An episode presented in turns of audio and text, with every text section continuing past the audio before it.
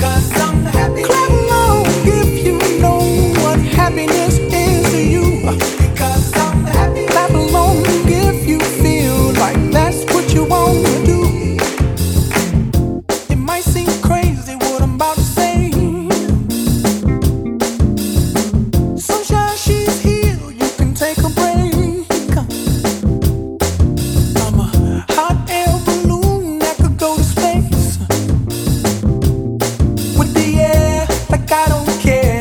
by the way.